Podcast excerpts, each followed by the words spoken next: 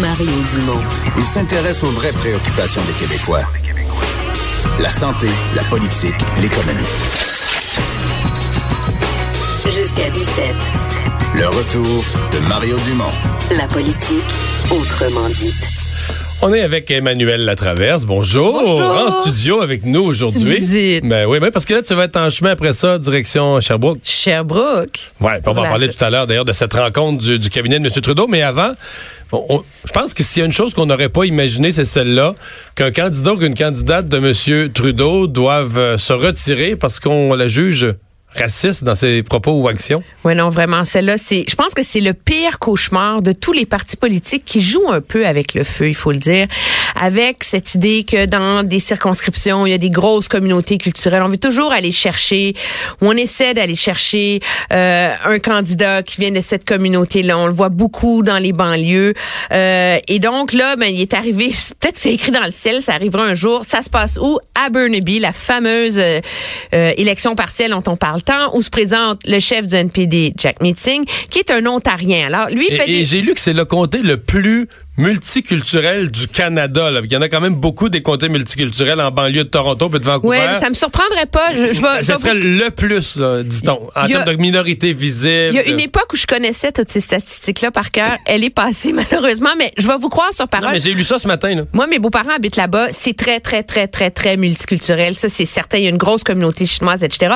Monsieur Singh lui fait déjà doit déjà surmonter le fait qu'il est un Ontarien, qui est pas du coin. C'est un candidat parachuté. Mais là, Karen Wang, qui était comme vantée comme la super candidate libérale, celle qui avait des chances de le défaire, faut-il le dire, dans un message sur un média social euh, chinois, a dit que si on peut augmenter le taux de participation, comme seule candidate chinoise, je peux recueillir 16 000 voix. Je vais donc facilement gagner la partielle. D'ailleurs, mon opposant, Jack Meeting, est d'origine indienne. Dans là, on sait qu'auprès des Chinois, un Indien, c'est pas toujours apprécié. là. Tu sais, Il y a, y a- y a une, une certaine rivalité entre les deux pays. là. Il y a peut-être, mais au-delà de ça, là, je veux dire, c'est, c'est, c'est impensable qu'au Canada, un politicien ose aller jouer là-dessus en disant votez pour moi parce que euh, ils le disent à voix haute. Je pense que c'est là qu'il y a un problème.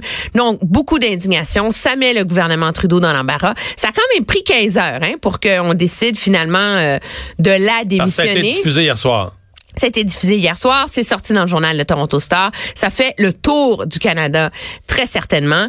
Et pour M. Trudeau, qui est en valeur des, en faveur des valeurs d'inclusion, etc., ça va totalement à l'encontre de son message. C'est un appel au vote ethnique. En d'autres termes, tu dis aux- je pense qu'il faut le dire Il carrément. faut l'appeler comme ça. Tu dis aux gens, regarde, vous êtes chinois, votez pour moi, puis en passant, l'autre, c'est un, l'autre, c'est un Indien. Non, non, mais c'est c'est c'est c'est jouer la carte de la politique ethnique de la manière la plus la plus au ras des pâquerettes, la plus basse, euh, la plus c'est c'est raciste là carrément. Surtout quand on fait pas juste en appeler aux Chinois de voter pour euh, pour elle parce qu'elle est chinoise, mais on dit et en passant mon opposant c'est un Indien. Tu genre votez pas pour le monsieur brun euh, qui qui qui est mon concurrent. C'est c'est raciste et il y avait aucune façon pour le gouvernement Trudeau de de de défendre ça. Donc, pour M. Singh, qui a encaissé les tuiles, les mauvaises nouvelles euh, depuis vraiment Mais- euh, mais- des mois. c'est comme un petit, un petit... un petit répit. Non, mais c'est ce qui rend, euh, c'est probablement pour ça qu'on on aime ça en parler, mais c'est ce qui rend la politique fascinante parce que dimanche, Jack Metzing se présente dans une émission euh, populaire au Canada anglais de, de, de politique, le Question Period, et se ridiculise. Je dirais, incapable de répondre à une question. C'est un des plus grands malaises que j'ai vu à la Ah oui, télévision euh, depuis longtemps en, fait- politique en fait, fédérale. Quand tu arrives au point où tu tellement pas au courant du sujet, où l'intervieweur explique ce qui s'est passé dans la semaine pour que tu puisses peut-être répondre à la question, mais il Oui, t'explique. mais c'est pas comme s'il lui parlait euh, du cas euh, du de la de la rainette verte euh, qu'il faut sauver d'un développement dans une banlieue de Montréal. là. Il parlait de la réaction de l'ambassadeur chinois Canada qui accusait le Canada d'avoir finalement une politique euh, raciste, de suprémaciste, de blanc, suprémacisme qui, avait fait la une, qui avait fait la une des quotidiens en français et en anglais partout au Canada. Et lui, comme chef du NPD, on le comprend, il est tellement dans sa bulle de faire campagne, mais ça montre une, une, une, une absence de, de préparation, euh, une absence de conscience des, des grands débats de l'heure en termes de, de préparation pour quelqu'un qui, faut-il le dire, aspire à être premier ministre. C'est gênant, là. Donc, cette controverse-là peut peut-être aider à faire, euh, à faire oublier ça. Mais c'était ça mon point, c'est que là, les libéraux, le dimanche, là, ils riaient dans, tu sais, ils riaient. Un vrai bouteille de Jack- champagne, là. Non, non, ils riaient de Jack Metzing, ils disaient, là, on l'a, là, là, avec ça, il coule, puis on va le battre dans son... Puis là, tout à coup, 48 heures après, ils ont plus de candidate. Ils ont plus de Ils repartent candidats. à zéro. ils repartent à zéro. c'est quand même assez euh, assez surréel. On va voir comment la course va aller. Vous savez, le, le NPD, moi je pense, je cacherai pas 100 pièces mais je pense objectivement qu'il risque probablement de gagner. Le NPD met la gomme pour s'assurer euh, qu'ils survivent à ce vote-là, à tel point qu'on a annulé euh, ce qui devait être le caucus de préparation. Tu sais, avant la, la rentrée parlementaire, il y a toujours un caucus, etc. Mais là, les, le NPD est déchiré en deux grosses partielles. Outremont, où ils n'ont pas les moyens de mettre toutes les ressources qu'ils avaient mis à l'époque pour faire élire M. Molker la première Mais ils fois. n'ont pas de chance de toute façon, là. Mais là, tu veux quand même faire un score honorable. Et, euh, et Burnaby, où il faut faire élire le chef. Alors, on a décidé de, de dégager les ressources. Tout le monde est en Colombie-Britannique. L'opération jusqu'au 25 février, c'est de faire élire, élire- euh, le chef, s'assurer que ce côté-là, ça soit réglé, parce que sinon, c'est une crise politique monumentale là, dans laquelle euh, s'embarque l'NPD. Là. Euh, le cabinet Trudeau, donc, euh, ben, ils sont déjà à Sherbrooke aujourd'hui. J'ai vu plusieurs ministres qui faisaient Non, des... ça fait deux jours que ça roule. Là, hein, on ils faisaient, font des annonces, puis tout ça. Les clubs de motoneige, en tout cas, sont bien, bien, bien oui. chanceux. En ce moment, là, il y en avait hier, il y en a aujourd'hui. Les ministres donnent de l'argent à des clubs de motoneige. C'est Ah ouais? ça que ça sert à être ministre. Ah, j'ai pas vu ça. C'est cute, hein? Une subvention à un club de motoneige? Oui, c'est Pablo Rodriguez qui donne ça aujourd'hui. Puis Sur c'est un quelle autre base? ministre. C'est faire quoi? Qu'est-ce qu'ils font de spécial avec ça? ça? Je sais même pas, non? Je peux pas donner. J'ai la- pas- T'as pas lu le communiqué? Là, là, jusque- là, c'est, là, c'est moi là, qui a pas de réponse. J'ai mon moment de T'as Jack pas, Meeting. t'as pas lu, t'as pas lu le communiqué. Mais il y a vraiment eu d'argent des clubs de motoneige. Oui, hier et aujourd'hui. Faut que j'analyse ça quand même. Je l'avais pas- analyse à faire. J'avais pas vu passer. On peut- mais je te promets, demain, à ton émission, à Ok, LCN, je vais voir toutes les On va réponses. parler motoneige, mais euh, ça sera pas le plus gros sujet qu'ils vont aborder Non, en, non, en caucus quand même. part, pas en caucus, en conseil des ministres. sans conseil des ministres. Techniquement, les retraites du cabinet, c'est une occasion d'une part pour, je pense, pour le cabinet de voyager, là, tu sais, d'aller s'imprégner d'une région, etc. Et on sillonne le, le pays. Il y a deux, il y a deux gros items à l'agenda. C'est sûr, il y a la préparation de la prochaine année électorale, comment euh, mettre les ressources au bon endroit, c'est quoi le message qu'on veut véhiculer, etc., etc., etc. Et par ailleurs, il y a aussi toute la question des affaires étrangères, où euh, dès ce soir, les ambassadeurs, M. McNaughton, l'ambassadeur américain, M. Dion, l'ambassadeur de l'Union européenne, l'ambassadeur chinois sont là pour essayer de dresser un grand portrait là, des, des défis du Canada sur la scène internationale dans cette année électorale. Ça, je La- pense pas qu'il l'aurait vu. Là. Je pense pas qu'il aurait pensé que les affaires étrangères, en début d'année électorale, seraient en état de crise comme ça l'est. Non, mais c'est rare. Puis c'est pas évident que ça va jouer tant que ça non plus une fois qu'on va être rendu aux élections. Mais quand même, pour le gouvernement, il y a des gros, gros, gros dossiers. Il y a la crise avec la Chine en ce moment. Puis il faut que personne se leurre. Ça va pas se régler en criant ciseaux. Ça sera pas réglé euh, dans dans dans quelques semaines.